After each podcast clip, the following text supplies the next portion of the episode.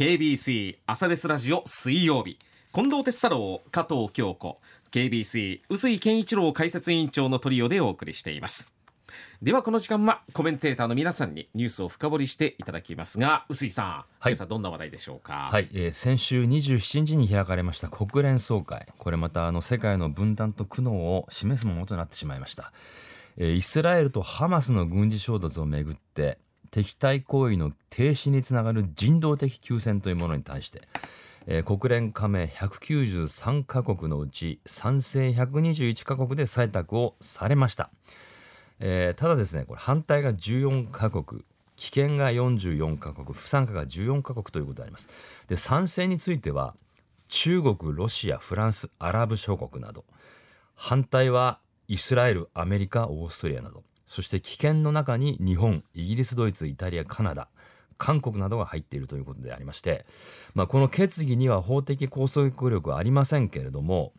そのまあガザの侵攻ハマツの壊滅を目指すイスラエルの激しい軍事作戦を容認しないという姿勢は示されたということになります。はい、でこれに対してパレスチナの自治政府マンスール国連大使は賛成した全ての国に感謝すると述べ市民の命を救うため今すぐ行動をと呼びかける一方イスラエルのエルダン国連大使はなぜテロリストを擁護するのかと不満をあらわにし国連には正当性のかけらもないというふうに批判しているということでありまして、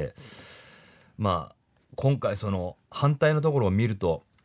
イスラエルとイスラエルの姿勢を早々と支持しているアメリカが、まあ、数の上では孤立化していると、うん、14カ国の中の2カ国ということなのでねそういう状況がよくわかるなって感じはまずしますけどね。はい。まあ、今回の衝突はですね、はい。ハマス側からの奇襲だったということで、まあ、当初はですね世界の意思としてはハマスへの球団の方が大きかったというようなところもあったと思うんですがこれ風向き変わってきてますかね？どうなんですかね？そうですね。あの、まあ、テロは卑劣なんですけども、まあ、イスラエルの徹底的な反撃の度合いがね厳しいあまりに激しいということが挙げられるということもあると思いますし、うん、まあ、今回テロ行為の反撃といってもですねまあ、アラブ世界にとってイスラエルはもともと国土を侵略した側と映っているわけでありまして、まあ、今回被害国の自衛措置と言われても納得できませんということの表れでもあるのかなという感じはしますけれどもただまあイスラエルとパレスチナの位置づけはですねずっとそれぞれの解釈がなされてきたというわけでありまして今回まあアメリカ中国ロシアをはじめ大国の都合がね今回のまあ判断にもこうかぶせられてるなっていう感じがしますよね。うん。うん、非常にこう捉え方が難しい国なんですね。はい、はい。まあ、ただ今回そのアメリカの孤立化が目立つ格好になってますよね。うんうん、そうですね。あの国連の常任理事国の判断で見ると中国とロシアフランスが賛成、はい、アメリカが反対、はい、でイギリスは棄権ということで、うん、国連がちょっとまた機能不全に陥ってるんじゃないかってななりますよね。いや私もそう本当その通りだと思うんですよね。で今年2月に同じように国連総会の緊急会合これはまあロシアによるウクライナ侵攻から1年が過ぎたということで、まあ、ウクライナでの包括的な平和の必要性を強調する決議ということに対してのまあ、あの決議なされたんですけどもこれまあ結果として7割を超える141カ国の賛成を得て採決しましたがここでは反対した国にロシア北朝鮮ベラルーシそしてアフリカのマリなどが入っていますけども棄権と投票しなかった国が45カ国で、まあ、中国とかねグローバルサウスと呼ばれる勢力の、まあ、大国インドも棄権しているということでありましたんで、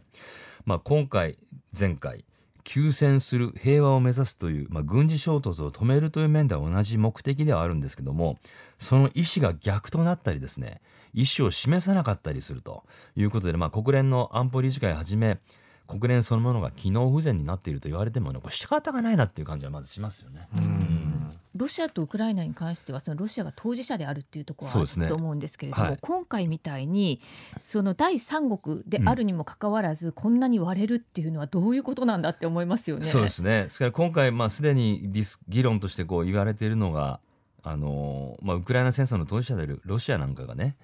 アメリカに対して、まあ、二重基準ダブルスタンダードじゃないかというふうな指摘があってそれは確かに一理あるし逆にロシアもそうでしょっていうことですよね。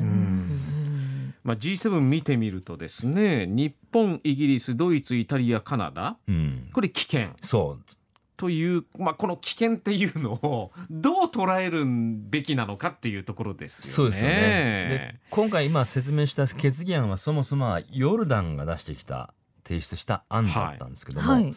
まあ、ヨルダンの案にはハマスの責任が明記されていなかったということなんですよね。で実はもう一つカナダが提出した案がありましてこれはヨルダンの決議案に加える格好でハマスに責任の主体がある旨を書き込んだ上で、まあ、テロ攻撃への非難と無条件の人質解放を求めた条文を盛り込んだ修正案ということで提出されてましたけどもこれ賛成、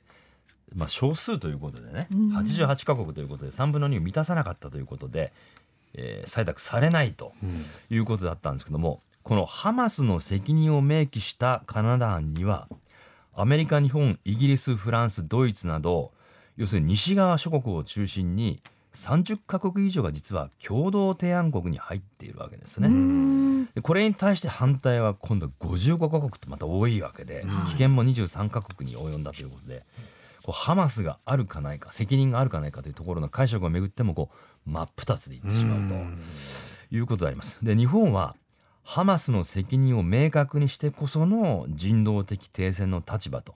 いうことだってハマスの責任を明記しない無条件の停戦では危険の立場というこう微妙なですねスタンスを示してて、まあ、アメリカの姿勢を支持しながらもこう完全には従わないんだっていうね、うん、そういうこう、まあ、かなり苦しい判断というかね、うん、そういうところがこう伺えるようなあの姿勢が見れるなって感じがしてるんですよね。ただまあ個人的にはそのパレスチナ自治政府イコールハマスではないっていうふうに、ちゃんと明確に打ち出さない限りは立場としてこうその支援する立場になかなか取れないよっていう、日本政府の言い分はすごくわかる気はするんですけどね。うん、まあそうですね。ですからここはあの、うん、ガザにおけるそのハマスの位置づけっていうところ、はい、まあハマスは今回のことはテロだったんだっていうことは明確なこれは明確なことなんで、はい、そこはしっかりまあ明記するっていう指摘はあの確かに筋が通ってる話だとは思うんですよね。なのでアメリカに追随して同じ